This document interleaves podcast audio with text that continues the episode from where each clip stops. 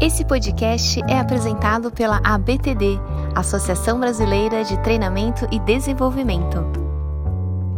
E nessa edição falaremos sobre Work-Life Integration.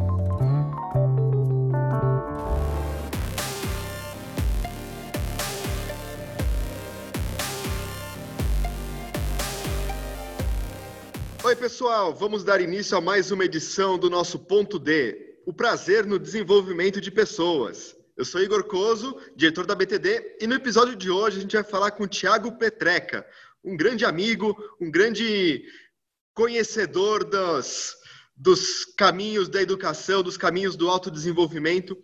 Eu tenho certeza que o conteúdo vai ser extremamente impactante para todos vocês.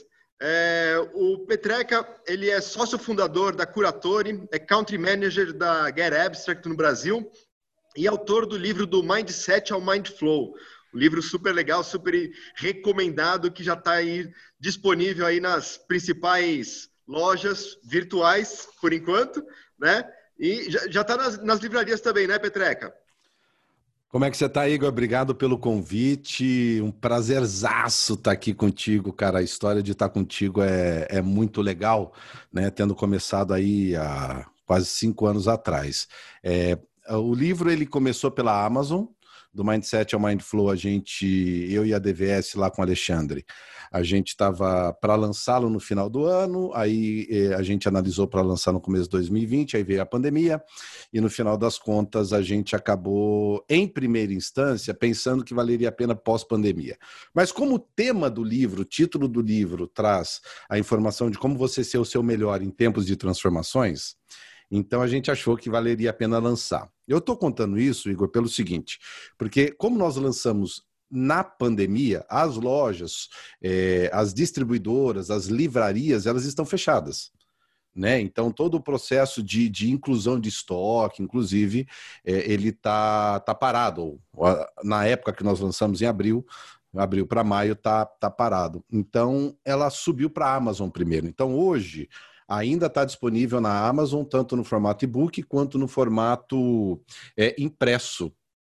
Né? Então, estará em breve nas livrarias, mas aí a gente depende muito da flexibilização. É, exatamente, do, do da rotina do, do, varejo, das lojas entrarem num, num, num período de normalidade, se é que existe normalidade. Bom, mas o tema não, hoje é Work-Life Integration. É um tema que você está tá trabalhando e está estudando bastante. Aliás, você é um dos maiores estudiosos de é, possibilidades do autoconhecimento, do, da integração, de como que a gente pode ser um profissional melhor que eu conheço. Né? Então, eu tenho certeza que essa... Obrigado. Essa junção, essa, como você cunhou esse Work-Life Integration é, e, depois, e a gente vai falar durante nosso papo sobre as diferenças do Work-Life Integration para o Work-Life Balance, né, que uhum. acho que já está mais é, consolidado. Então, o tema de hoje é o Work-Life Integration. E para a gente já começar a entrar nessa, nessa seara, explica um pouco melhor para a gente o que, que é o Work-Life Integration, Tiago. Eu vou chegar lá, Igor. Eu prometo para você que eu vou chegar lá, você me conhece, é, é, mas eu vou fazer uma contextualização que quando você fala que eu sou um dos maiores estudiosos e tal, agradeço pelo teu reconhecimento. É, é eu tenho paixão por estudar, quanto a isso não tenha dúvida alguma. Mas é, eu parto de uma crença, meu amigo. É, e essa crença é a seguinte não é uma crença para todos, mas é aquilo que eu assumi como meu mindset, faz parte do meu mindflow e, e ele é bom para mim. Tá? Então, é, é uma crença que me alavanca, que me, que me impulsiona. Que crença é essa? Em que, que eu acredito piamente? Que as tuas aguras da vida, as tuas dúvidas na vida, tu, os teus grandes desafios são justamente os teus melhores e maiores convites para o teu autodesenvolvimento.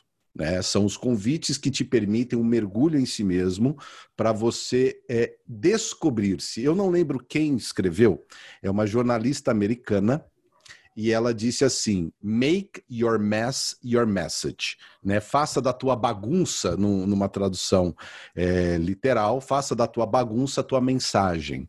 Né? Então, para mim, esse questionamento do porquê a gente está aqui, qual que é o nosso destino, é, há uma missão, há um papel, tudo isso, desde cedo, me fez é, é, questionar demais e buscar demais conhecimentos. E, além, obviamente, de ser filhos de professor, é, é, gestor de comunicação, é, ator de teatro, então a comunicação e o interesse pelo estudo faz parte aí da história. E ao longo do tempo, fui colhendo esse movimento de aprendizado, de autoaprendizado, autoconhecimento, e isso, obviamente, me, me leva a crer, inclusive, que eu sou resultado de várias tentativas, de várias áreas de especialização. Então, desde a PNL, chegando à cura de traumas, com, com cursos lá em Babson na, sobre empreendedorismo, com uma parceria com a Endeavor, é, fui fundador de área comercial. Então, assim, é, quando eu olho para trás, às vezes eu, eu realmente entendo o que, que ela quis dizer quando diz mess, né, a tua bagunça. É, uma coisa que a minha vida não teve foi um caminho linear, né, nem um pouco linear. Ele respeita bastante aí é, a nossa radiância mental, essa capacidade de a gente se expandir e visitar vários lugares, mas o que a gente precisa aprender a fazer é não se perder nesse processo. Isso, isso dito, né, essa historinha muito curta contada, ela é para ilustrar o como que eu cheguei à, à construção do Work-Life Integration. Ele é resultado de um movimento aonde através dos treinamentos que eu, através da Curatori, entrego, é, eu sempre voltado, eu sempre estive voltado a construir experiências de aprendizagem específicas. Né? Na Curatori, a gente funciona muito mais como uma boutique. Então, eu literalmente desenho especificamente o treinamento para você. Você pode me ligar e falar assim: ah, Tiago, você tem treinamento de vendas específico XYZ? Tenho com um parceiro. E aí eu entrego, como a gente já fez para vários clientes. Mas aquilo que é da minha alma, da minha paixão, é a construção dessa experiência. E para isso, eu utilizo o Mindset, Mindflow, ah, o contexto da autenticidade. É, eu tenho um curso de liderança autêntica, e você fala, puxa, mas e tudo isso? Aí tudo isso a pandemia veio e me trouxe o contexto, como para todos nós, de uma revisão, de entender todos esses, é, é, é, esses francos é, é, que a gente atua, essas frentes de atuação, e através dele falar assim: tá, legal, isso daqui agora, que chamada é esse que eu tenho? Qual é a minha missão? O que, que eu entendo que eu que é a minha obrigação fazer neste momento agora. E o Work-Life Integration ele já existia desintegrado. Olha que loucura. então, ao longo da pandemia, ele ganhou a sua própria integração como metodologia. Porque aí eu fui revisitar todos os meus trabalhos de entrega de treinamento e percebi que os conceitos das cinco esferas que eu explico mais adiante, eles já estavam presentes nos meus treinamentos, mas de forma é, desintegrada no sentido de parcelas desta metodologia eram utilizadas. Né? Então, com a pandemia, a metodologia ela ganhou cara, ela ganhou forma é, de, uma, de uma maneira que ela é entendível agora como um produto, como uma metodologia que está à disposição aí do mercado. Eu escrevi um e-book, escrevi um manual e esse manual tem a pretensão de se estender é, mês a mês com novas dicas de como você aplica a metodologia. E o Work-Life Integration é descendente do Work-Life Balance. Né? Work-life balance surgiu dentro de um pensamento linear descendente da Revolução Industrial, aonde o, o que o mundo faz sentido é justamente um mundo previsível, um mundo departamentalizado, um mundo processual, procedural, é, um mundo aonde literalmente um dominozinho cai, derruba o outro, que derruba o outro, que derruba o outro. Então, Dentro deste movimento, o, o, pensamento linear e mecânico, ele criou um mundo magnífico, cara. Ele criou um mundo material maravilhoso. É, é, competências é, é de produtos mesmo, eu digo... A, a, a própria tecnologia, ela é exemplo dessa nossa competência que nasceu da linearidade. Mas a, a, como a vida é muito mais complexa, do que simplesmente uma visão linear, Igor. É, a gente criou algo que agora exige que nós nos reinventemos. Né? Então, é, toda a tecnologia que nós criamos agora exige que a gente olhe para o mundo de uma forma não mais linear, de uma forma integradora, de uma forma holística, embora a palavra holística possa recair aí em alguns passados tenebrosos, mas é, é essa visão literalmente global. E, e o movimento mecanicista, aonde as pessoas eram vistas, e eu coloco no eram, porque graças a Deus a gente já está vendo que esse movimento de humanização já está acontecendo com executivos genuinamente interessados em fazer isso é, acontecer, até mais do que eu imaginava. No, no, meu podcast do Flow, eu entrevistei o Adriane, que é o head de RH da ArcelorMittal e, e para inclusão e diversidade também, e na minha entrevista eu falei para ele, poxa, Adriane, mas é, não são tantos assim os executivos que que pensam na humanização como um meio de, de fato, construir empresas e fazê-las viverem. Ele falou: não, Tiago, acho que você está enganado. Tem muita gente sim. Então eu fiquei muito feliz com a informação de um cara que está literalmente caminhando no C-level o, o, tempo inteiro, né? Está em contato com esses caras. É, e, e, essa humanização ela é descendente de algumas consequências de um mundo mecanicista, onde as pessoas eram então vistas como engrenagens, tanto é recursos humanos, que agora o RH talvez deva ser chamado de relacionamento humano.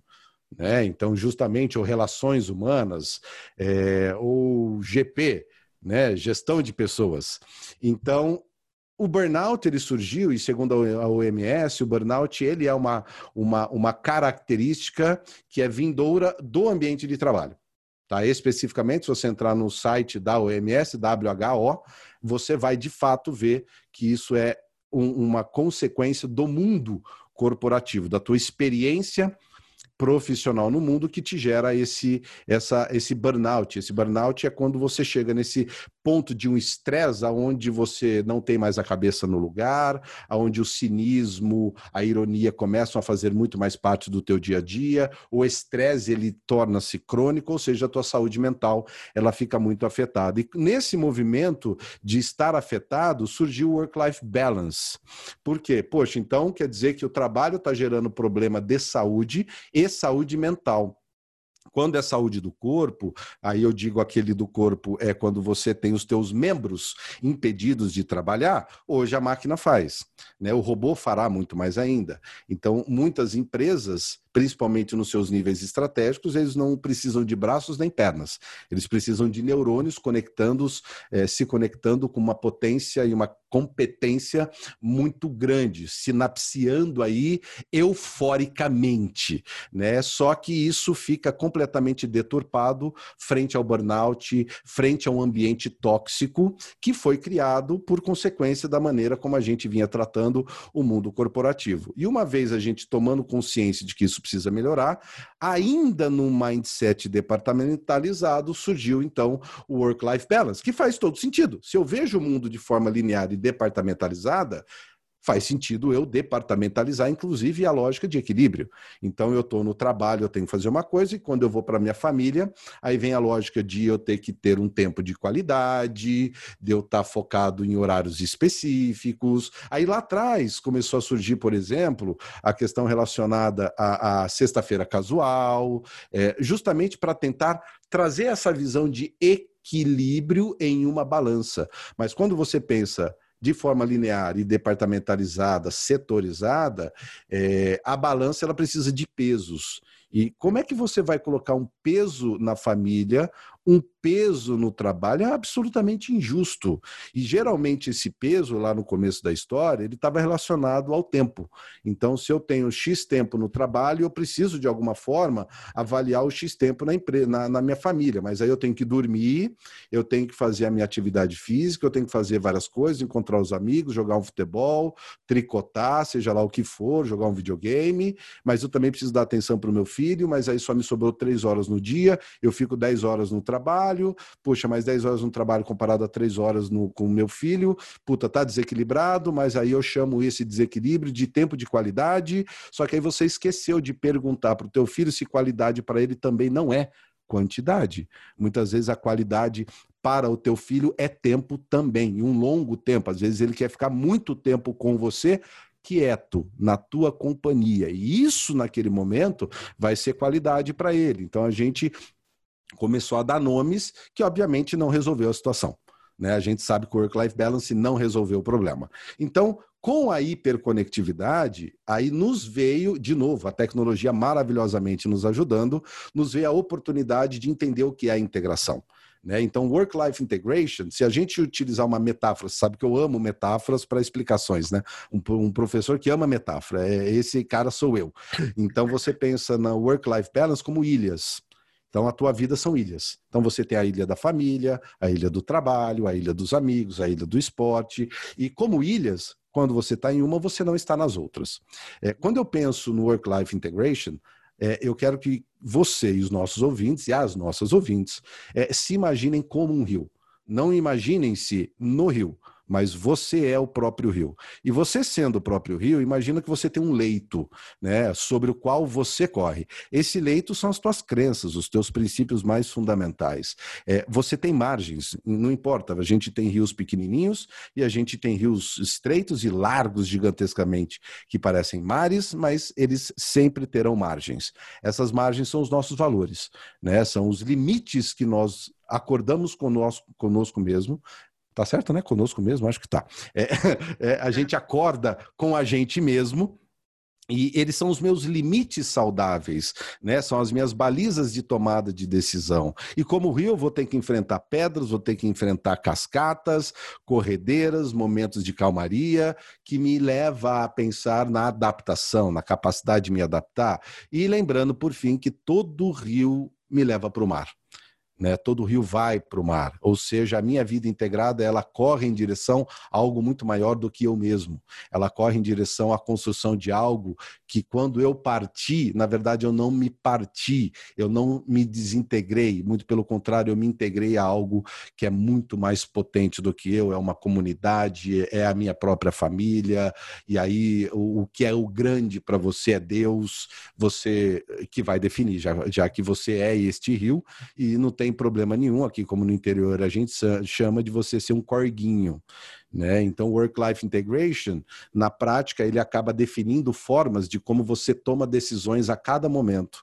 Então, eu estou fazendo essa gravação aqui contigo, eu fiz um acordo da minha família, a porta está trancada, para a gente poder fazer essa gravação, e eles sabem que nesse momento não podem me interromper. Embora você talvez esteja ouvindo um cachorro passando aqui perto de casa, eu estou num condomínio, não tem como, no meio do mato, eu moro no meio do mato mesmo, daqui a pouco passa a galinha da Angola, e eu estou integrado à natureza, que é algo que eu amo de paixão. Então, na prática, a vida integrada é tomada de decisão a cada momento, de acordo com os teus valores, de acordo com o seu legado, e para finalizar essa longuíssima, gigantesca gigantesca resposta.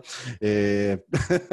é, eu digo o seguinte: valores, crenças, legado, paixão, propósito, é, eu, eu, espero que eles sejam é, coisas que quanto mais a gente usa, mais ele cresce e não algo que quanto mais a gente usa, mais desgastado ele fica. Infelizmente, por muito tempo ele ficou desgastado, mas a gente sabe e não é novidade que se você for perguntar para qualquer estrategista, para qualquer executivo, se valores, crenças, paixão, propósito é importante, hoje a grande maioria, eu acredito, vai dizer para você é fundamental, mas há muita dúvida em como você coloca isso na prática. E a minha intenção com Work-Life Integration, a minha missão com isso é justamente criar essa comunidade de integradores, que são pessoas competentes no, no sentido de entenderem como colocar na prática uma vida integrada, uma vida com sentido, uma vida com significado, construir times e famílias que valham a pena existir.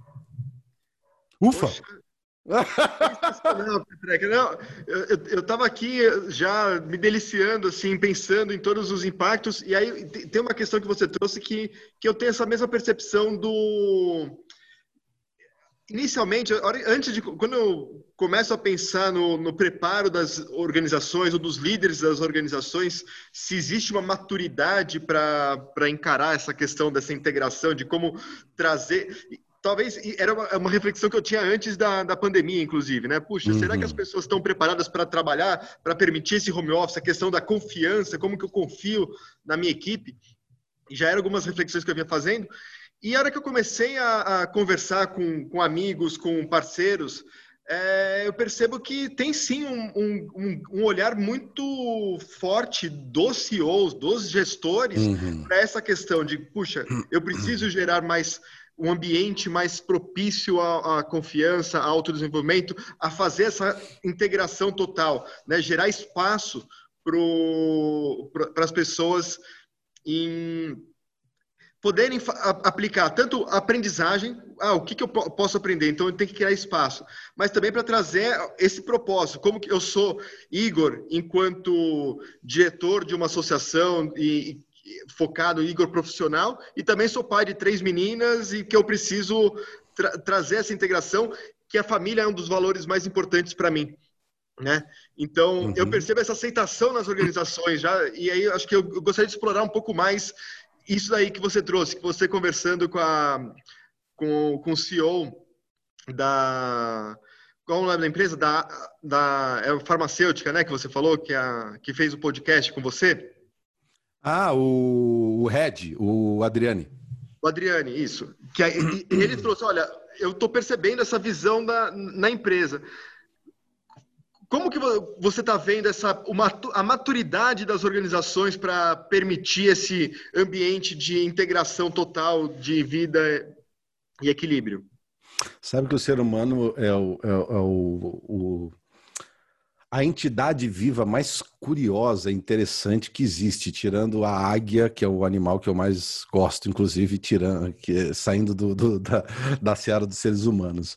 Mas você sabe que é de uma curiosidade gigantesca, porque primeiro que a consciência ela não, não, não se torna é, é palpável de forma igualitariamente distribuída. É assim como a própria natureza, né? Eu lembro que existia aquela uma, uma conversa entre algumas pessoas e um sábio tal, e aí pergunta assim: "Poxa, nós temos aqui algumas coisas para dividir entre nós, e eu gostaria que o senhor nos ajudasse a, a, a dividir". E ele falou assim: "Tá, você quer uma divisão pelas regras humanas ou pelas regras divinas, no caso da natureza?" Aí falou: não, claro, divinas. Então tá aqui, ó, três para você, oito para você, quinze para você, um para você e seis para você. Falou, mas pera lá, isso aí tá desigual. Eu falei, não, não tá desigual, está distribuído como a natureza distribui. Né? Então, o senso de, iguali... de, de equilíbrio, o senso de, de, de distribuição, ele, ele não é linear assim como a gente falou, o pensamento. Eu acho que a meritocracia, por exemplo, ela é uma tentativa muito curiosa de você tentar gerar esse equilíbrio pelo mérito, obviamente, pela tua entrega, então é uma troca nesse sentido. Mas como ele fomenta a competitividade, não a colaboração, isso na minha visão, tá? Não estou dizendo que a meritocracia deva ser assim ou é aplicada assim, mas o que eu vejo é que a meritocracia ela está baseada na competitividade. Então isso gera, obviamente, desequilíbrio. Tá, mas a natureza tem muita competição. Sim, não. Se você já assistiu o Rei Leão, existe uma alegoria maravilhosa lá do, do, do qual que é o nome mesmo do, do, do pai lá do Mufasa lá? É Mufasa? Mufasa, é. É o Mufasa e o Scar. Né? Então o Mufasa ele sabe que ele precisa, a, a, a, os leões precisam ir atrás das gazelas, das zebras, precisam comer, mas ele sempre está procurando esse equilíbrio, ou seja, o que vale a pena é aquilo que é o suficiente. É o Já o Scar, é o ciclo da vida, exato, exato. E, e o Scar, ele não. músicas, fazendo uma, um desvio aqui, é uma das melhores músicas do Rei Leão, que é o Circle of Life, que eu sou apaixonado. Não, é, é maravilhoso. No YouTube tem a galera cantando no metrô assim, de repente, é maravilhoso. Mas, é, e o Scar, ele não entende esse equilíbrio. Né? O Scar ele não entende. Se você quer até aprofundar um pouco mais sobre esse tema, o livro Previsivelmente Racional do Dan Ariely é muito bacana sobre esse tema. Mas voltando à questão do Scar, do Rei Leão, é, o que ele diz é para as hienas é meu, coma até explodir. Né? Então vai e consuma o máximo possível. Ok. Essa pequena desviada na nossa, na nossa conversa é, é, é até para criar essa percepção de que quando a gente fala da questão da maturidade, eu vejo vários mufaças hoje é, no mundo corporativo que eu tenho a honra de conhecer, que eu acho que. E alguns eu gostaria de conhecer que ainda não conheço, mas e tem muitos scars também. Né? Tem pessoas que não entenderam ainda o ciclo da vida, não entenderam o equilíbrio da vida, e tudo bem. E, e quando eu digo tudo bem, é porque não sou eu que vou botar a mão na cara dessa pessoa e falar assim: você está errado. Não, o mundo está aí, a pandemia está aí e é um baita convite para você evoluir, caso você queira ou não, ou você sinta a necessidade disso ou não. Obviamente, você não está imune às consequências das suas decisões. E uma vez não estando imune, na minha visão, aqueles que evoluíram, ou seja, ganharam consciência sobre essa humanização e integração, vão sobreviver. Aqueles que não ganharam vão morrer. Ponto. Né? Eu, nesse ponto eu sou muito categórico, porque eu acredito que nas próximas uma década, duas no máximo. Quem não entender a organicidade por trás da tecnologia e não a mecanicidade por trás da tecnologia, ele está fadado à falência. Né? Infelizmente, é, a decisão desta pessoa vai levar à falência ou à disrupção de muitas famílias, o que acaba sendo um problema muito sério. Mas é, aquelas pessoas que estão já conscientes, elas estão entendendo que o Igor, sendo pai de três lindas meninas, é, ele continua sendo pai delas, ainda estando na BTD. Gravando isso, a gente está gravando Eu Posso Te Ver, o que faz a conversa ficar mais gostosa. É, você está na sala de treinamento sozinho da BTD. Né? Então você está isolado, literalmente, num ambiente seguro, mas as suas filhas não estão aí. Elas não estão fisicamente. Porque, embora você tenha colocado o seu celular no airplane mode, é, no, no, no, modo avião, é, é, você sabe que elas existem. E o fato de você tê-las no coração e conscientes da existência dela enquanto diretor da BTD te ajuda a manter a luzinha dos valores e dos princípios, das virtudes que mais lhe são caras e valorosas na vida, operando como diretor da BTD e te ajudando a tomar decisões em prol da BTD que vão trazer orgulho para tuas meninas. Uhum. Então, essa integração, ela sempre existiu, mas o nosso mindset linear e fixo, ele impedia-nos de ver isso. Ele criava uma cortina ilusória de que havia uma separação, quando no final das contas, Igor, não existe separação nenhuma. Né? E muito pelo contrário, a partir do momento que eu entendo essa integração, eu me torno mais eu.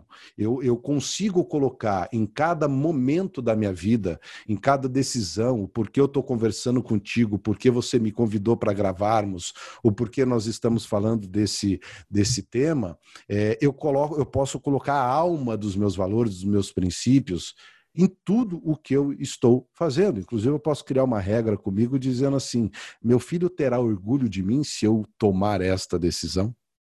Às vezes, pelo valor que você está passando para o teu filho, é, se você é uma pessoa que o que vale é custo, o que vale é lucro e não se importa com famílias e vou de, detonar as famílias e não tem problema nenhum, porque o meu negócio é a sobrevivência minha, do meu patrimônio, da minha empresa, e eu passei isso para o meu filho, meu filho vai estar orgulhoso contigo, tudo bem. De novo, você ainda está sendo autêntico. Eu lembro que no curso de liderança autêntica, Igor, é, e o que nasce da vida integrada é a tua autenticidade, é, eu lembro de. É muito comum os alunos perguntarem assim, mas é, o cara que é arrogante, que é grosso, que é estúpido, que é, é corrupto, e ele tem esses valores, e ele está lá na, no nível da sobrevivência, dos valores mais baixos, do ego e não da alma. É, nesse movimento, ele está errado no sentido de ser autêntico? Não, ele é autêntico. Ele está sendo autêntico, ele só não é benéfico ao ecossistema, mas ele é autêntico, ele é uma erva daninha autêntica. O que nós podemos fazer, se assim ele quiser, ou ela quiser, é ajudar a subir o nível de autenticidade com base nos princípios, virtudes, valores e crenças, que vai mais em direção à alma, que vai mais em direção, e quando eu falo alma aqui, dentro da metodologia da vida integrada, isso significa que alma é quando eu considero e tenho consciência que as minhas ações, elas impactam o ecossistema inclusive muito maior do que eu vejo e maior do que eu posso, inclusive, imaginar. Porque eu lembro uma vez, eu comecei a dar aula em 1996. E em 2014 eu estava voltando de uma palestra em Teresina, eu estava no aeroporto e eu vi uma mensagem de um ex-aluno meu, 1996 eu comecei a dar aula, eu dei aula para ele em 1998 e foi receber 16 anos depois uma mensagem e a mensagem dizia assim: querido professor, é, hoje faço 30 anos e eu gostaria de registrar. Ele conta uma história linda, linda, linda e fala o seguinte: este direcionamento da minha vida é, veio por tua causa. Eu me inspirei no que você me disse. Olha a responsabilidade que nós temos.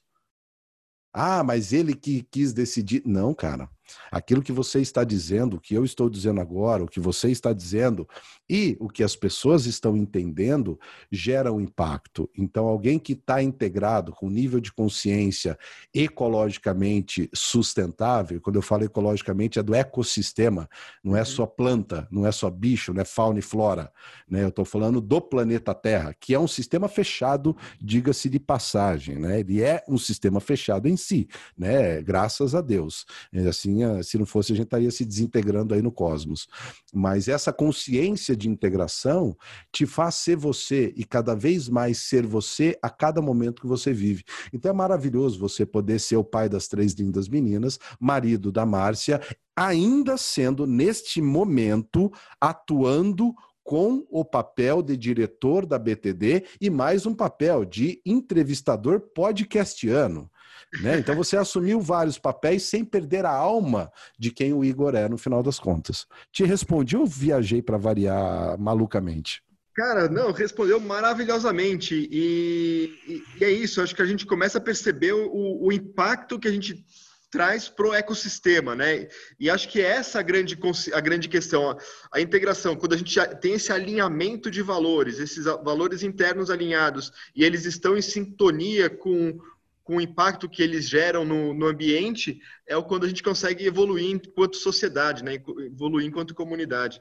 Excelente, é, realmente inspirador. E, e, e eu não tinha nunca olhado por essa ótica assim, né? do, do impacto que eu quero deixar inconscientemente, talvez, ou agora não, não mais inconscientemente, uhum Uhum. Mas no impacto nas minhas filhas, de dar o um exemplo de, de profissional, de trabalho, e que elas possam se espelhar e levar um pouco disso para ela. Então, o que eu faço aqui profissionalmente está gerando esse impacto enquanto pai, né? Então, uhum. muito legal trazer isso à consciência e ah, não só enquanto pai, mas enquanto família, enquanto profissional e todos os micro impactos que a gente pode ir causando no, no, na sociedade, nas pessoas que a gente se relaciona.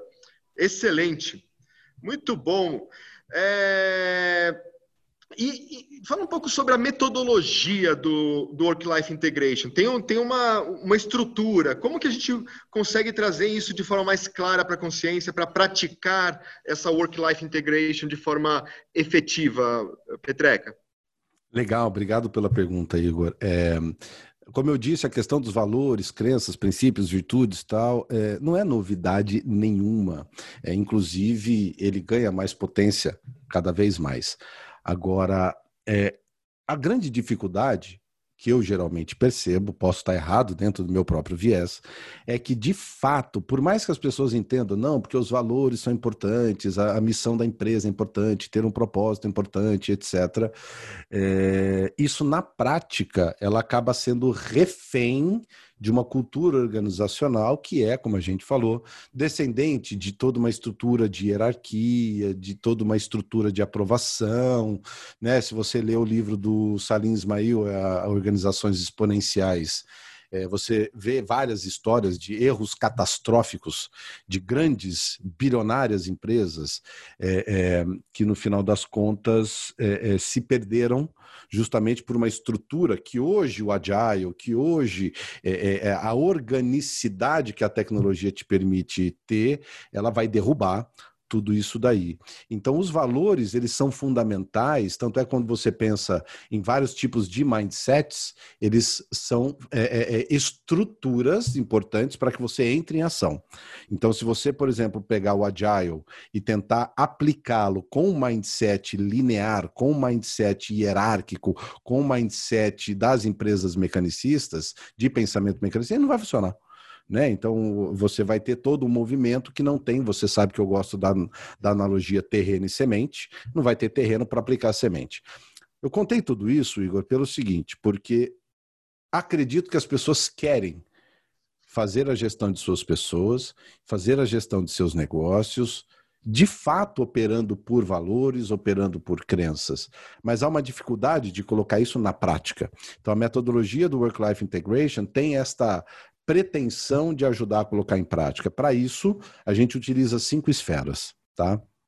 Essas esferas, é, e elas são esferas por uma razão específica, tá? Porque elas não são passos, elas são esferas porque o centro é equidistante de suas bordas, então, ela já em si, como metáfora, é, remete a um equilíbrio mais fluido, né? Sabe que a esfera ela é a forma mais é, fluida, e nesse sentido, o que é importante é que se entenda que tudo acontece ao mesmo tempo. Então, a primeira esfera é a esfera do legado, que ela engloba legado, propósito e paixão. Aí depois você vai para a esfera do mindset, e aí para isso eu dediquei-me a escrever um livro especificamente sobre essa esfera. Aí tem a esfera dos acordos, que é a hora que a gente começa a aterrizar tudo isso, a esfera do feedback e celebrações e a esfera do estado de presença. Note que não há tanta novidade em alguns temas, a não ser três específicos, tá? O primeiro que é o do legado, o segundo que é o do mind flow, né, que é o, o, ecossistema de operação do mindset, e, e, e, o terceiro é a estrutura como um todo do work-life integration. Então a gente é, começa pelo legado. Mas eu preciso entrar no legado já em estado de presença. Agora, por que, que o legado é a chave da, da metodologia? Se eu não trabalhar o legado, eu nem começo mais a trabalhar nada porque ele vai se perder. Porque eu posso falar de propósito, é que eu não estou falando de salvar o mundo, propósito é aquilo que concretamente você quer construir. Às vezes você tem como teu próximo propósito mais concreto é, criar um CBTD é, online e presencial para 2021, que tenha a competência de atender quem visita, mas também no mundo inteiro quem queira participar. Esse é o seu propósito, dentro da esfera da integração. Ah, Tiago, mas eu gostaria de ter um propósito para a vida inteira. Fantástico, não tem problema algum, mas eu preciso entrar na questão prática tá? A paixão ela é fundamental porque é o teu gás e é muito legal porque um departamento para funcionar precisa de paixões diferentes, né? Você imagina se todo mundo na BTD fosse apaixonado por Excel. A gente estava perdido, né? Então eu preciso que a BTD funcione com paixões diferentes porque eu terei papéis diferentes, habilidades diferentes. Só que paixão e propósito, eles podem ser individuais. Eles podem ser egóicos, no sentido de atenderem ao meu desejo apenas, atenderem à minha existência e acabou. O legado é o único que, obrigatoriamente, Igor, é, eu preciso incluir o outro. Se eu estou falando de uma vida integrada, eu obrigatoriamente, é obrigação, eu preciso incluir o outro. E o outro eu digo todos. Todos são pessoas, fauna, flora, mundo, mas especificamente e diretamente no que tange as empresas, eu estou falando do meu par, com quem trabalha comigo. Tá? Então, o legado é, é trazer para a consciência, e a gente usa formas, experiências para ajudar as pessoas a, a, atingirem esse movimento, mas o legado, ele obrigatoriamente exige que eu pense, traga para a consciência a seguinte pergunta: toda vez que eu interajo com alguém, que registro que eu quero que fique? É um registro de a pessoa se sentiu valorizada, a pessoa se sentiu maximizada em sua felicidade, ela se sentiu mais é, é, é produtiva, e eu estou dando exemplos, inclusive, de clientes, tá?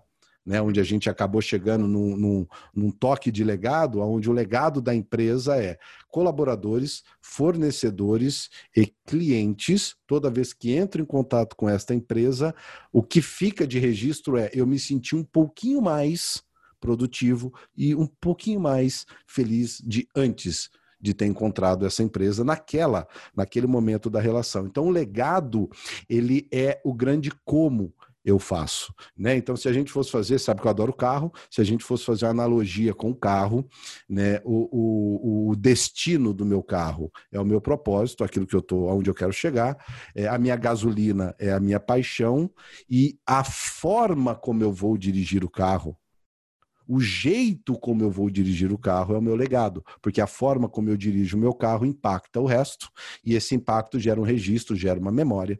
Então a gente precisa partir desta relação. Uma vez o legado muito bem estabelecido, a gente valida se o mindset, ou seja, a, a, cultura daquela equipe e a cultura da empresa acolhem aquele legado, ou seja, tem terreno suficiente para aquilo vingar, e aí a gente entra na, na, no que eu chamo de caverna do dragão mesmo. Aí a gente sai da abstração, que ela é importante, para a construção da metodologia, mas aí é onde a gente põe o pé no chão, que é aí onde o bicho pega porque a, esfera, a terceira esfera que é a esfera dos acordos. Nos acordos é onde a gente vai estabelecer os compromissos entre pares. Então, o primeiro compromisso é você com você mesmo, depois é você com a tua família, depois é você com os teus pares, líderes, líder com os pares dele, e a gente vai criando um efeito é, onda aonde esses acordos eles precisam estar operantes. Só que aqui eu uso o conceito da complexidade como base de operação da definição de acordos, porque o grande desafio dos líderes e das pessoas é que eles definam o mínimo de acordos possível. Ah, Tiago, mas a gente já tem um monte de regra na empresa, a gente já tem um monte de processos, a gente já tem um monte. Então, desculpa. Você vai rever eles depois. Mas a pergunta que eu te faço, Igor e ouvintes, é: os acordos, eles estão criando as condições para que o legado definido por vocês aconteça? Agora veja só, eu vou trocar a palavra legado e eu vou traduzi-la como employee experience, consumer experience. O que é a jornada do colaborador ou a jornada do meu cliente, né? Todos os touch points de experiência que ele tem entre aspas, eu vou falar assim, ó, nada mais é, então esse nada mais é está entre várias aspas, ok? Nada mais é do que os registros, ou seja, os nanolegados que eu vou deixando nestas pessoas toda vez que eles fazem contato comigo. Então, os acordos criam as condições para eu deixar isso. Vou dar um exemplo.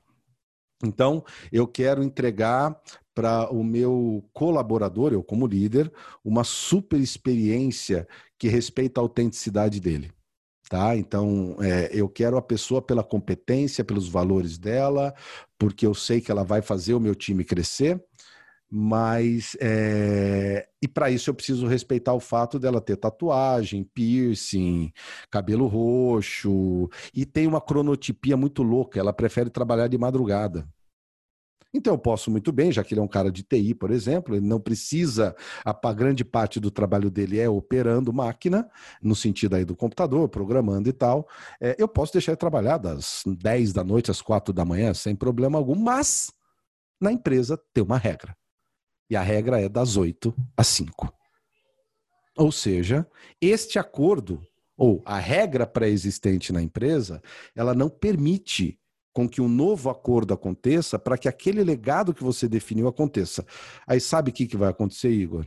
Vai prevalecer a regra da empresa, o cara vai falar aqui para o consultor, valeu, muito obrigado, tá tudo certo, e aí é o Scar falando, não é mais o Mufasa não é mais o Rei Leão, e sim o Scar que vai operando, e aí esse cara, depois de um certo tempo, vai perceber que o concorrente dele assumiu aquele empregado que não quis mais ficar, porque poxa, eu quero trabalhar de madrugada e etc. Usar piercing, cabelo roxo, 15.439 tatuagens e tal, tatuagem até entre os dedos.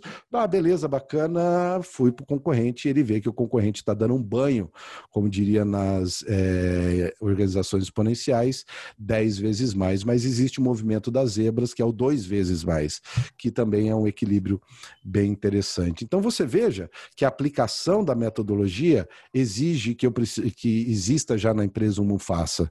O que eu posso garantir para os Mufasas é que eu tenho um caminho é, que é construído com várias técnicas. Uma delas é a, os níveis neurológicos, o outro tem a ver com a, com a consultoria generativa. Eu sou o primeiro consultor generativo formado pelo Robert Diltz no Brasil.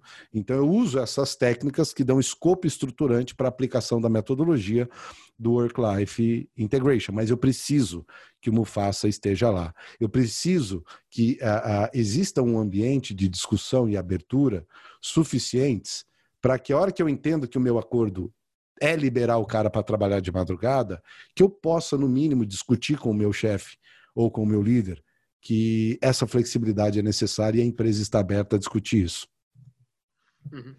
É, muito bom. E, e aí eu estava fazendo uma pergunta. É, a gente pode ser Mufasa o tempo todo? Ou, ou existe assim um, uma oscilação de, de posturas, assim, porque às vezes é, é difícil. a gente tem uma intenção, mas às vezes o ambiente não te permite, né? Como que é essa, essa questão? Como você enxerga? Uma pessoa que é Mufasa, ela pode ter alguns momentos de Scar?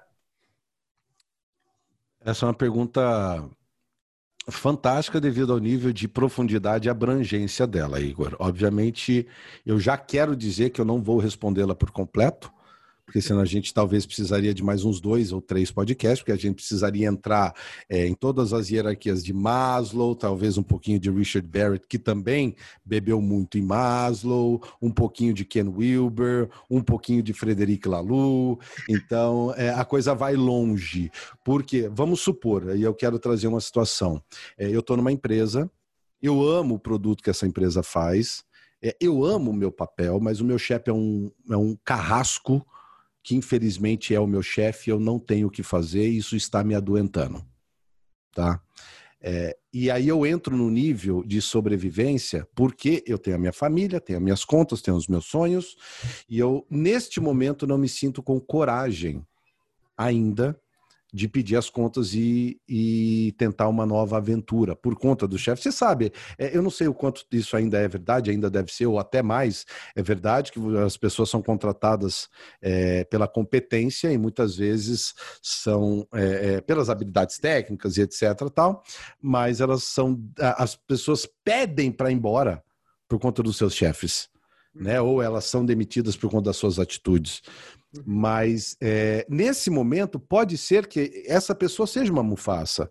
É, e Mufasa no sentido de que ela está muito mais consciente do seu legado, ela está consciente dos seus princípios, ou seja, é, entendeu essa fluidez do rio, mas ela acabou recaindo num nível de, de sobrevivência que a fez ter uma atitude Scar né, uhum. que a fez ter um, um, momento, Scar, e não há pecado nenhum, principalmente se você se fortalecer como Mufasa dentro deste movimento. Então, sim, a gente vai ter quedas, a gente vai ter momentos Scar, é, obviamente, o que a gente espera é que alguém que está nesta, vamos chamar, identidade Mufasa, os seus momentos Scar não serão tão tenebrosos, não serão tão destrutivos ao coletivo, porque ela já tem a percepção do legado de impacto mais claro. Quando a pessoa é totalmente Scar, essa questão de legado tanto faz, tanto importa, Inclusive, talvez quem esteja ouvindo a gente pense assim, mas esse negócio de legado, propósito, paixão, o que importa é vai lá, faz o teu trabalho, entrega direitinho, seja feliz e me dá o dinheiro que eu mereço, tudo bem, mas eu tendo a crer que essa é uma pessoa SCAR, né? uma pessoa que não é uma integradora, ela é uma desintegradora. Então, eu terei momentos de SCAR, mas a pergunta é, o que este momento SCAR me fez ser mais Mufasa? Né? E aí eu posso entender que, puxa, eu fiz um movimento interno na empresa, onde eu não passei uma informação para o meu chefe que era crucial, porque no fundinho, no fundinho, eu estou tentando fazer um movimento para derrubar a pessoa. Entende? Isso pode parecer uma história ficcional, mas você sabe que não é. Então, Qualquer singularidade é mera coincidência, né? Mera coincidência, que eu gosto de ler muito. Então, eu, eu vi isso nos livros, talvez seja coincidência nas empresas. Né? Então, é, esse momento, Scar fala, puxa, tá aí, o que, que isso me fez ser mais Mufasa? E talvez me leve a um movimento onde eu tenha coragem, por exemplo, de chamar esse chefe tenha coragem de virar para minha família e falar: a gente pode entrar num momento de risco muito alto e eu preciso fazer um acordo com vocês. Né? A gente precisa fazer um, um, uma redução de custos, porque eu farei um movimento, quero ver se eu tenho o apoio de vocês, e esse movimento pode resultar na minha demissão. Tá? E o meu movimento será esse. Né? E uma das dicas no manual aplicado do WLI, da Work Life Integration, é, referente a reuniões, eu pergunto: a pessoa sabe qual é a tua intenção? Tá claro o que você quer? Parece tão simples, mas a hora que a gente, no processo, eu assumi duas cadeiras de conselheiro para a vida integrada em duas empresas diferentes, é, uma de RH, outra de contabilidade, e, e, e nessa experiência já está sendo muito curioso, porque aquilo que os executivos achavam que já era da rotina, que já estava acontecendo e etc., eu participo da reunião do board, então eu fico assistindo os caras. Eu sou meio Big Brother nessa parada. E é muito legal, porque aí eu posso pegar depois, chamo o CEO do, do negócio, o diretor executivo, e falo: então, é, você viu que você disse que faria assim, assim, assado, que isso estaria claro, que isso já era rotina e nada disso aconteceu. E justamente por isso não ter acontecido, você viu os problemas que você teve. E é muito legal quando você ganha essa consciência. E eu tenho a, a, a gratidão de ter o Marcos e o Fernando como clientes nesse processo, que são pessoas que foram gigantescos executivos, com mais de 70 mil pessoas debaixo deles, e que têm uma alma aberta, que têm uma mente aberta, que são mufaças na sua é, é, mais profunda existência e conscientes dos seus momentos é, SCAR. Muito bom, é excelente. Acho que deu. Concordo que é uma resposta que a gente poderia ficar aqui mais uns três ou quatro podcasts explorando né, para entender os, os, níveis que a gente pode operar em termos uhum. de, do, das pirâmides e das, da, dos níveis de consciência que a gente tem. É, a gente, é, Tiago, você falou muito da, da, questão assim das pessoas em si. E pensando nas empresas, como que existem empresas Mufasa ou empresas Scar ou, ou, as empresas são formadas pelo coletivo dos líderes, né? Eu acho que os valores são formados pelo coletivo desses líderes. E é, é uma conta que dá para fazer uma estatisticamente, se eu tenho mais Mufasas do que Scars, é uma empresa Mufasa ou o impacto de um Scar tem diferença no impacto dos Mufasas? Como que funciona nas empresas? E aí, estendendo essa pergunta, é, quais os riscos de uma empresa para assumir um, um, uma, um work-life integration como prática interna? Legal. É, eu acho curiosa essa pergunta e geralmente ela é muito comum quando a gente pensa em empresa e pessoas, e ainda aí eu vou, se me permite, meu amigo Igor, tem essa liberdade contigo, eu vou pegar no teu pé. Né? Esse é um movimento de separação, esse é um movimento ilha, né? onde a gente tende a colocar na balança a empresa de um lado e pessoa do outro, como se a empresa vivesse ou fosse formada sem pessoas. Tanto é que ela é uma PJ. PJ começa com P de pessoa jurídica. Então, antes do jurídico, vem a palavra pessoa. Então, uma empresa Mufasa é uma empresa formada por decisões Mufasa, em sua grande maioria. Uma empresa SCAR é uma empresa cuja maioria de suas decisões são decisões SCAR. Por que, que eu falo decisões e não líderes? Porque os líderes tomam geralmente as maiores decisões, mas os seus subordinados estão tomando várias decisõezinhas, perdão. E pode ser que um funcionário Mufasa debaixo de um líder SCAR tome uma baita de uma decisão Mufasa e a experiência do cliente com a aquele único indivíduo seja uma experiência Mufasa, seja uma experiência Rei Leão. Mas, com a empresa como um todo, é uma experiência ruim, é uma experiência do tio Scar. Entendeu? Então, o risco que as empresas correm hoje é que os clientes querem Mufasas. Os clientes pagam mais caro por Mufasa. Os uhum. clientes estão cada vez mais tirando da sua lista de opções, do seu portfólio de compra, empresas que de fato tomam atitudes que são absolutamente egocêntricas. Eu, por exemplo, eu deixo até claro aqui no nosso podcast, se tiver alguém da NET ouvindo a gente, eu gostaria que registrasse isso. É, eu só não troquei a NET porque, por enquanto, como eu falei, eu moro na, no meio do mato, só tenho NET de opção. Mas assim que um concorrente chegar, a net vai rodar. Já está decidido. Por quê? Porque o serviço é péssimo. Mas eu, por enquanto, sou refém. Enquanto as grandes empresas é, enxergam o seu posicionamento no mercado como dominadoras de um, um, um, um, cercado, de um grupo de clientes, porque elas meio que monopolizam aquilo, Há de pensar comigo, Igor, que como são grandes empresas, elas não nasceram agora. Mesmo as startups, elas já têm alguns anos de existência.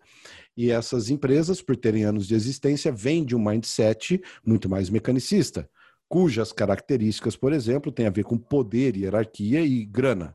E nenhum problema quanto a isso, uma vida integrada sem dinheiro também se desintegra.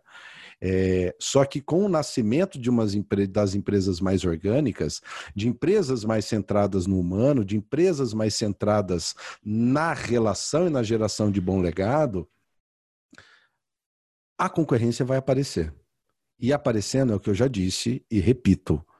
Net fica esperta, porque assim que entrar um concorrente aqui na minha região, ela roda imediatamente. São 360 casas aqui. E eu garanto que são 360 clientes que vão abrir mão da net de uma vez só. Tá? Por quê? Porque o serviço é péssimo. Como eles monopolizam, o que, que vai acontecer? Ah, meu, entrega o que der para entregar, não tem opção. Você entendeu? Não tem opção, mas a partir do momento que você tiver opção, então o primeiro risco é, se você não é, é, se integrar ao novo momento, a, a, a, esta nova existência do planeta Terra, você terá concorrentes que vão te detonar. Começa por aí. Segundo, internamente, quem começa a aplicar a metodologia do Work-Life Integration, qual é o risco que a empresa tem frente aos seus colaboradores? O colaborador vai ter um ganho de consciência, ele vai poder olhar para a empresa e falar: puxa, cara, caiu uma ficha. Aqui não é meu lugar e ele vai pedir demissão. E eu posso falar isso porque eu já tive esta experiência um ano e meio atrás com um cliente. O diretor me ligou desesperado, porque eu treinei 52 pessoas da equipe dele, duas pediram demissão depois do treinamento. Aí falou: Meu Deus do céu, Tiago, pelo amor de Deus, são pessoas que eram tecnicamente muito boas e etc. Sim, mas estavam em burnout. E depois do treinamento caiu a ficha, entenderam, ganharam consciência. Ou seja, você ganhou um presente. Uhum. Você tem agora na sua equipe pessoas que estão juntas com você, porque querem, porque entendem o teu legado, entendem o teu propósito, entendem o seu papel dentro desse conjunto. Então fica muito mais fácil. Eu acho engraçado quando a gente fala de engajamento e falar de engajamento sem pensar no indivíduo. Né, sem pensar em atender a demanda a necessidade, as intenções individuais, né? Eu quero engajar porque eu vou dar prêmios. Ah, desculpa, não, né? Tem um livro muito bacana do Laszlo Bock, O Novo Jeito de Trabalhar, que ele aborda muito dessa operação. Ele, ele era o head de pessoas no Google. Né? Então, o centro é a pessoa e, e, não necessariamente o que vai criar esse, essa liga de engajamento são os bônus e etc. Né? O, o relatório mais recente da Ernest Young ele traz, se eu não me engano, lá para a página é, 80 e alguma coisa, é, ele fala, cara, o capital humano acumulado vai sendo cada vez mais importante e eles já identificam é, pessoas que estão priorizando menos a maximização dos seus ganhos para priorizar mais a maximização da sua essência, a maximização da tua experiência como ser humano nessa terra. Você entendeu? E, e as empresas que não entenderem esse movimento, com o tempo elas vão se desintegrando. E aí a tecnologia tem um aporte gigantesco. Aí você pensa numa, na velha e boa Kodak, na velha e boa Blockbuster, na velha e boa Nokia, ou Nokia e etc., que eram bilionárias e desaparecem. Então, é, eu acho muito interessante, porque quanto mais alto você vai, maior é a tua queda. Então, se você não está preparado com o teu paraquedas ou muito bem estruturado para se manter lá em cima, você vai cair. Exato. Não, eu, eu fiz exatamente essa provocação que e eu fiz uma provocação na questão do, da empresa ser formada pelos líderes e, e aí vai ser uma, uma empresa Mufasa Scar, mas acho que veio uma uma resposta, uma reflexão perfeita. Não, não são somente os líderes, as pessoas. É, são as atitudes delas que fazem uma empresa. Necessariamente, uma, talvez em alguns momentos, até uma pessoa, um líder SCAR, um, um profissional SCAR, pode fazer algumas as pequenas ações Mufasa que vão contribuir para o todo da empresa. Eu acho que é uma, foi uma reflexão perfeita aí. É, é essa oscilação que a gente vai tendo nos leitos, no leito do rio da nossa vida, que a gente vai, uhum. Vai desenvolvendo. Perfeito, adorei essa, essa reflexão. E a gente já está chegando para o finalzinho aqui. Eu, ter, eu, tenho uma última pergunta para fazer isso. Que, aliás, essa pergunta eu vou tirar do seu, do seu e-book da, da Vida Integrada. Depois eu quero que você deixe os contatos para as pessoas conseguirem esse e-book. Tá Se eu negar uma vida integrada, eu vou para o inferno, Petreca? sabe, ó, você sabe que essa é a última pergunta do e-book. né?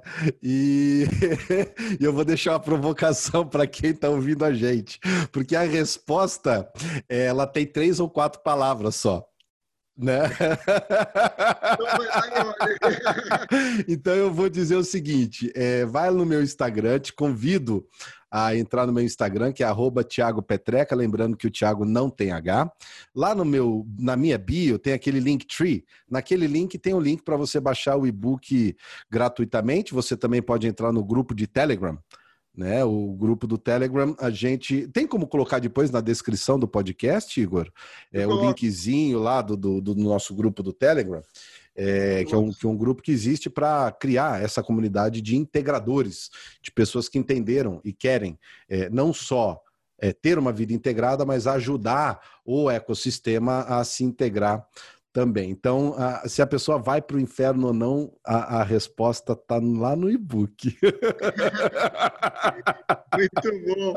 E, e, curso? Tem, tem algum curso, já tem alguma coisa desenvolvida para as pessoas buscarem? A gente tem, tem no, no para os associados da BTD, a gente fez uma, uma uma websérie né, de, de 15 episódios que estão lá uhum. disponíveis para os associados, né, e, e, tem bastante busca. Mas além disso, tem o pessoal, onde o pessoal, além do e-book, assim, tem algum curso, alguma coisa para as pessoas buscarem esse conhecimento do, do Work-Life Integration? Sim, a gente entrega de três formas. É, através de consultoria e aconselhamento, que é a cadeira que eu falei para você que a gente começou a assumir agora, através de treinamentos é, personalizados, Aí no caso, por que personalizado? Porque aí eu vou pegar toda a trilha, toda a estrutura de treinamento para uma vida integrada e vou encaixá-la na cultura da empresa. Então, tem todo um processo de assessment, tem todo um processo de adequação do terreno e da semente, né? Quais são as regras da empresa, política, ou seja, ele é personalizado, mas é um treinamento é, síncrono, tá? Não são vídeos gravados, ele é um treinamento síncrono específico para uma empresa.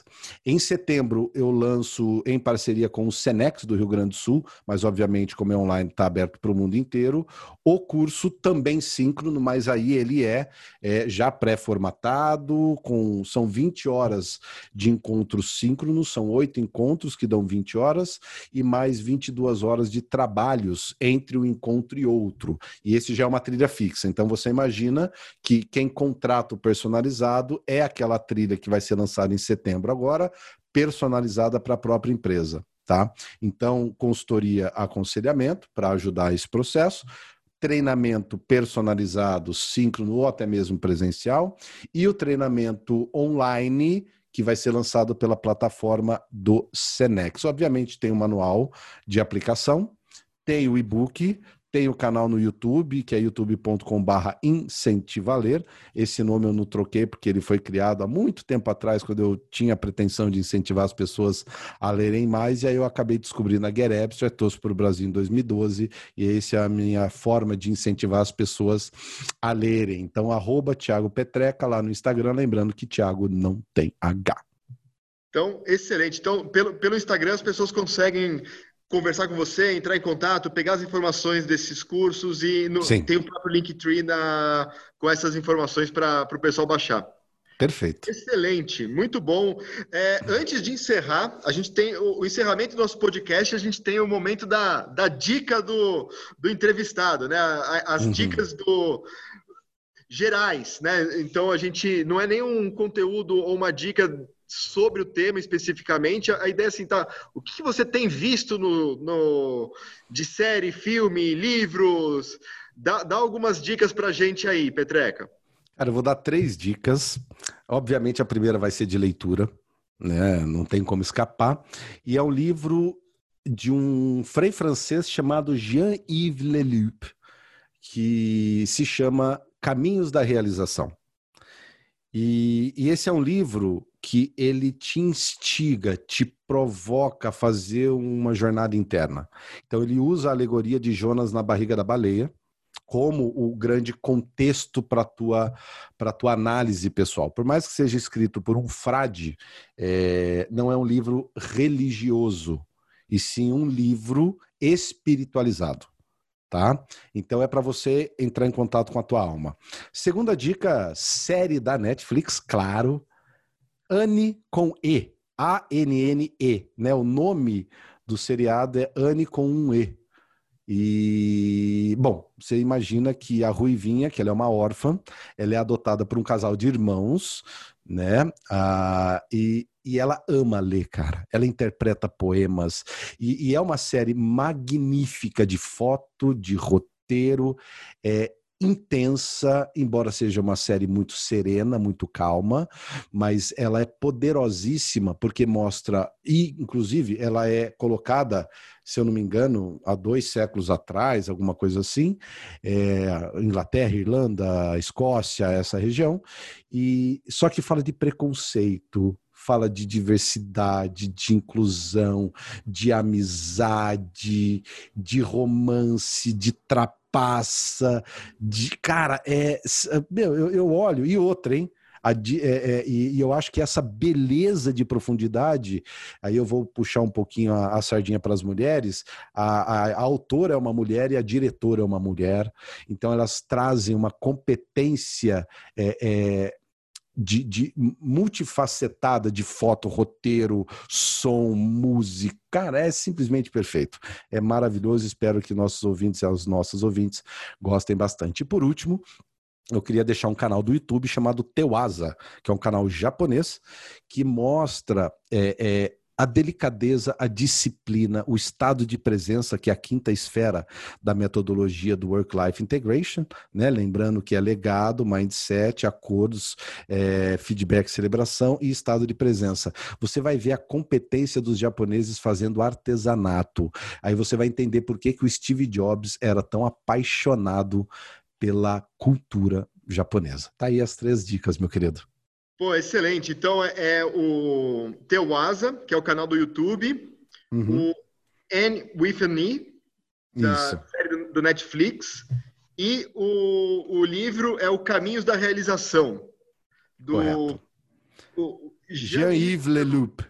Jean-Yves Leloup. Excelente. Isso, da editora Vozes. Olha, eu, eu, eu vou dar, dar uma dica também. A minha é mais, mais geral, que eu, eu, eu tenho criei um, um, hábito, um ritual em casa de assistir alguma coisa junto com a, com a família, né? Então a gente uhum. assiste junto. Então a gente, e, olha, com, em cinco para achar uma, uma coisa que não é, é, é são é cinco mais quatro mulheres, né, queridão? Exatamente, exatamente. Nó, é ba baita integração. É, é, um, é, um, grande desafio. Então, assim, eu tenho, eu sempre tenho algumas séries que eu assisto com as minhas filhas e uma com a minha esposa, para a gente poder se separar um pouco, porque é, é difícil. E a série que eu comecei a assistir com a Márcia é o Billions. Já tô hum. na quinta temporada, tô até Caramba. atrasado. É muito, assim, eu assisti os três primeiros episódios até agora. Comecei hum. recentemente, mas é muito legal, assim, é divertido. É uma questão, assim, é uma empresa que cresce muito de, em termos de é, investimento, uma empresa de controle de capitais, né, hum. né, que tem as suas particularidades é, apesar de parecer uma empresa parque de diversões, onde as pessoas têm, têm um ambiente aberto, tem uma psicóloga dedicada e as pessoas fazem terapia o tempo todo, a hora que quiser, na, na, dentro da própria empresa. Mas tem algumas questões que as pessoas precisam se permitir a fazer algumas coisas digamos, é, fora do, do regulamento prático da, do mercado de capitais. E aí tem o promotor de Nova York que começa a investigar as empresas. Então, a estratégia que ele usa para conseguir fazer essa investigação e, e seguir é, adiante é muito interessante. E uma coisa interessante, o promotor de Nova York, ele é o marido da psicóloga do, da empresa. Então, Adoro olha, os roteiristas, bicho.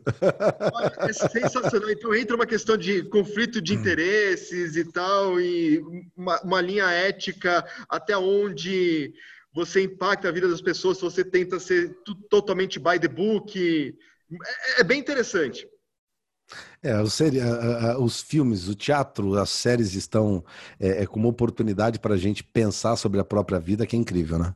Exatamente, a gente consegue aprender muito se, se divertindo, que essa é a, a, o propósito da, da BTD, do nosso podcast, né? Do, do aprendizado precisa ser divertido, precisa é o prazer no desenvolvimento de pessoas, por isso que tem o ponto D. Então a gente precisa buscar esse, esse prazer. Nosso sensacional, missão... né? Ponto D, vamos combinar. E foi uma sacada incrível. É isso aí, o prazer no desenvolvimento de pessoas. É, eu posso dizer para você que o nome do podcast tem sex appeal, meu amigo. Ah, isso tem.